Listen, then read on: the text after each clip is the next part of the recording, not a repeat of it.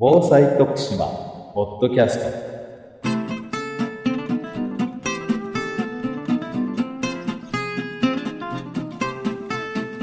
徳島県がお届けする防災徳島ポッドキャスト。今週も防災に関するさまざまな話題についてゲストをお迎えしてお話を伺います。今回は財団法人兵庫県国際交流協会理事長斉藤富夫様にお話をお伺いします。よろしくお願いします、はい、よろしくお願いします。ます。阪神大震災からすでに15年という月が流れていますけれどもこの震災についてはさまざまな研究報告が出されています。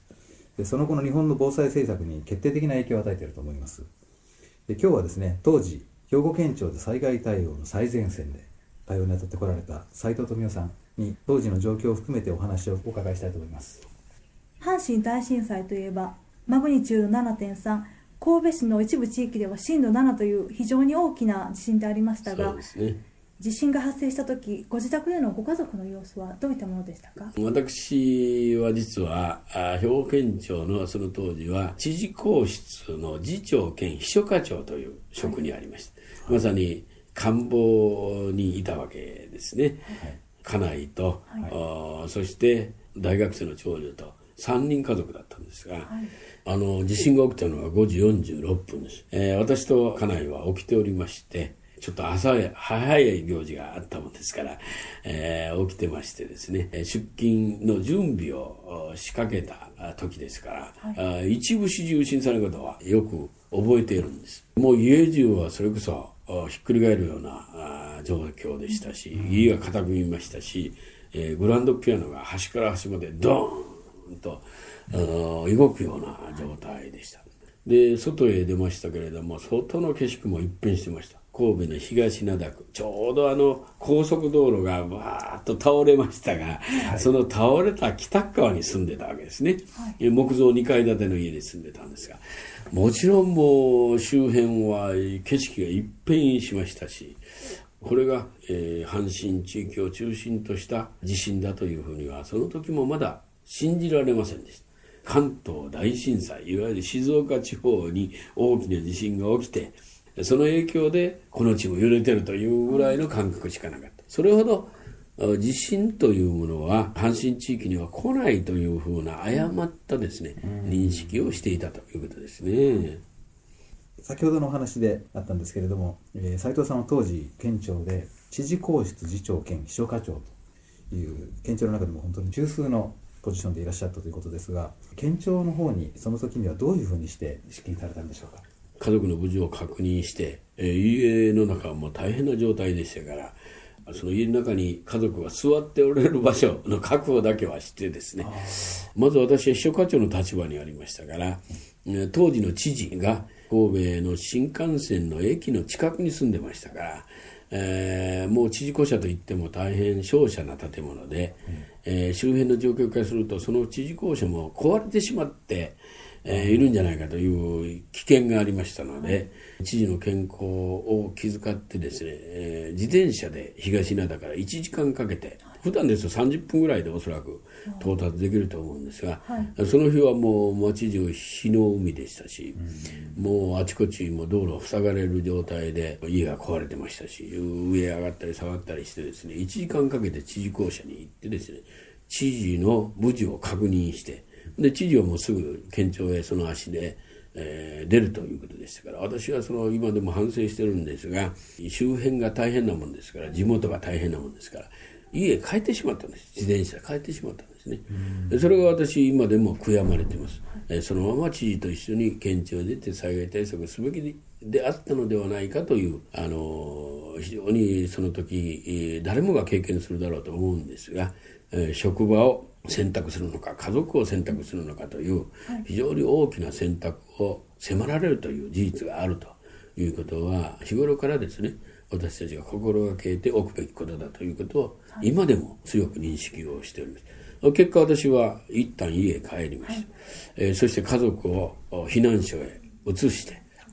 その足で翌日ですね、えー避難所で家族と一緒に過ごして、えー翌朝自転車でまた県庁まで出かけました、それから、えー県庁へ翌日出て行ってから100日間知事と一緒に県庁に泊まり込んで、えー災害対策に当たった。ということですね。震災の翌日に県庁に赴いたというふうに今お伺いしたんですけれども県庁内の状況はどういったものだったんでしょうか？あの県庁も被災地のど真ん中にありましたからとても災害対策が行えるような、えー整った部屋というのはありませんでした。窓ガラスは全部壊れてましたし、はい部屋の中にいてもですね粉雪が舞い込んでくるような状況でもありました。机という机はひっくり返ってましたしもう電話線を引きちぎれるような状況でした。それでもわずかに集まった職員で災害対策を行ったわけです。当日もですね職員はわずか2割しか出てれなかった。災害対策を本来行うべき要因が被災者になってしまった。で通常の災害対策というのは全員が出てきて対策できるということを前提に組んである体制ですから、でまあ、少なくとも震災前まではですね、えー県庁も地震が起きた時の計画を持ってたわけですね、持ってたけれどもそれは全員が出てこれるというえー前提で計画を作ってたですね。ですからそういう中で実際には2割しか出てこれないという状況の中で、はい。出てきた職員の数に対してやることがものすごく多くて十分な対応ができないという状態でしたですから部屋の中も本当に大変な状態でしたし、はい。対策をすべき要因もですね十分に確保できなかったという大変な混乱でした、ですから私はあれ県庁あるいは市役所町役場いずれにしましてもですね災害対策を行う施設、えーあるいは、えー要因の確保このことができなければですね適切なしっかりした対策ができないということが私で学んだことですから、ぜひそれはですね日頃からそういうことに充実に努めてもらいたいとこういうふうに思います。えーもう非常に長期間にわたって100日にわたって県庁に泊まり込んで、えー対応に当たられたということですがさまざまなご苦労があったと思いますえーいくつかご紹介いただければと思うんですが、ええ、あのそれは数え上げればきりがないほどあります。え例えば数少ない要因が出てきた、はい。出てきた要因が四六時中もう寝ずの対策をするわけですね、数少ない人間が交代でえ対策をするというふうなことはなかなかできない、したがってえ職員の健康管理っていうのは非常に大きな問題になりました。えーしかも寒い時期でしたから、えーそういう意味では風邪をひく職員も当然出てきますし、えーあるいは泊まり込みお風呂も入れない状態ですから不衛生な状態が続きます、えーもちろんベッドがあるわけじゃありませんから段ボールを床に敷いてその段ボールの上で、えー災害用の毛布をかぶってですね寝るというようなことが幾日も続くわけですね、ですからえー災害対策要員のそういう健康管理ということも非常に大きな課題でした、えーそれと多くの救援物資がですねえー全国各地から寄せられる。ボランティアもたくさんお越しいただきます本当に物やお金やえー労力やいろんな意味で被災地を勇気づけていただいたわけですね、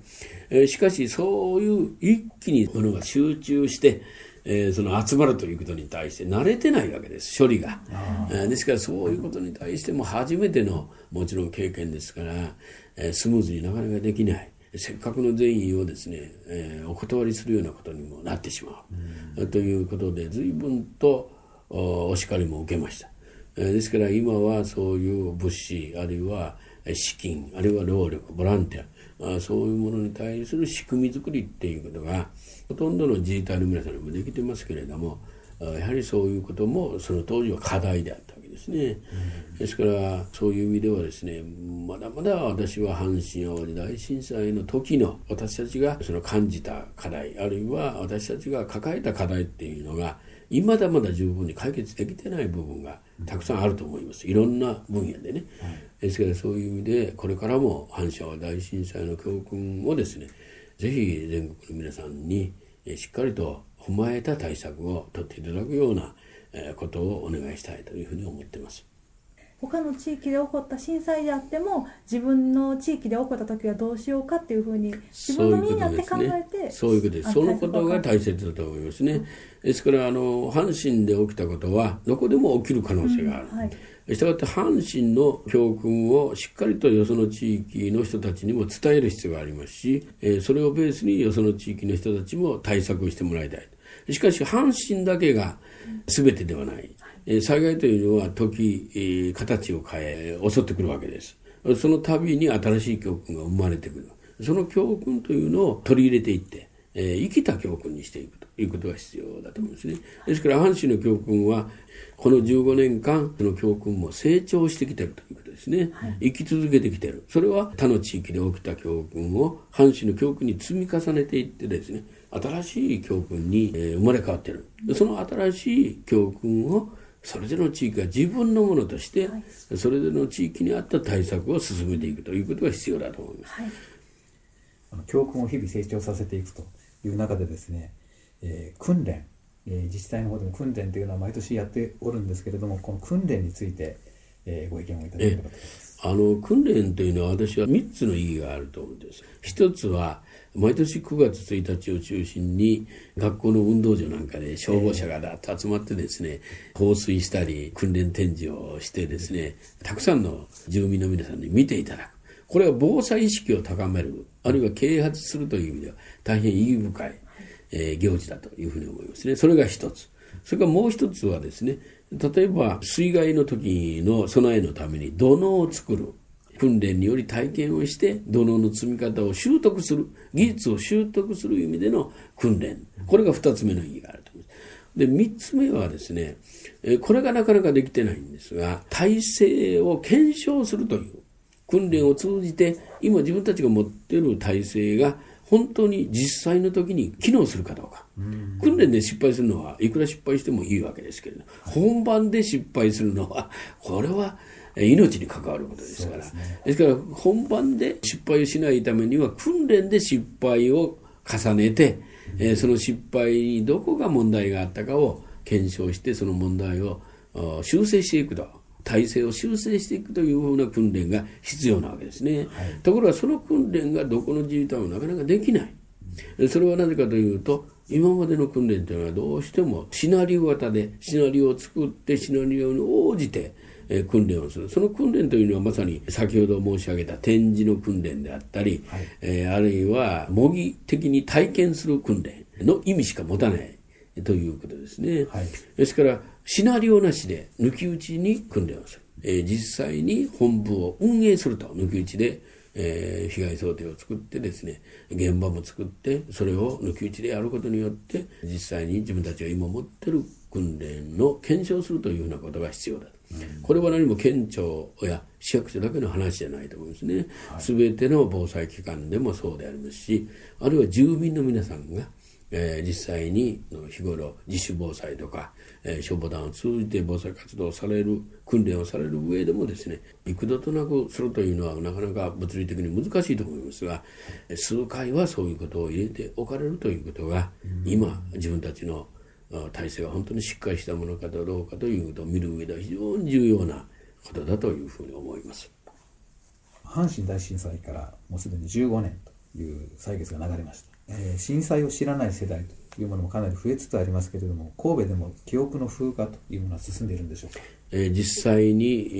えーまあ、15年前ということは15歳、えー未満の子どもたちというのは、はい。実際に地震のことを知らないわけですね、もちろんお父さんやお母さんおばあちゃんおじいちゃんから、えーそのことは伝え聞きますけれども実際に自分が体験したというほど強いものはないわけですね。人生80年と言われる時代90年と言われる時代ですけれども地震の起きるのは、えー100年であったり150年であったりするわけですね、ですから自分が生きている一生のうちに地震の災害を受けるということが多い人でももう2回受けるか受けないか。ということになるわけです。そうすると実際に経験するという機会はないわけですから経験しないに越したことはないんですが、えーいざという時の備えからあしますとですね経験していない人たちが増えた世代時代に備えてですねしっかりとした防災意識を引き継いでいく広めていくという努力っていうのが必要だというふうに思いますね。そのためには防災教育日頃からの家族で、えー防災について話し合う。地震が起きた時にどう対応するかという避難所はどこだということを確認しておく。連絡先はどうするかということの確認を家族で話し合っていくということも必要ですし、非常食あるいは非常備品を備えていく。家具をしっかりと止めておくというふうな備えも日頃から行っていくというそういうことをしっかりとやっていくということが結局は自分の命を守るということ。愛する家族を守るということにつながっていくんだというふうに思います。今日はどうもありがとうございました。どうもこちらこそ。今週の防災徳島ポッドキャストいかがでしたでしょうか？この番組は徳島県のポータルサイト安心徳島と iTunes ストアからお送りしています。来週もまたお聴きください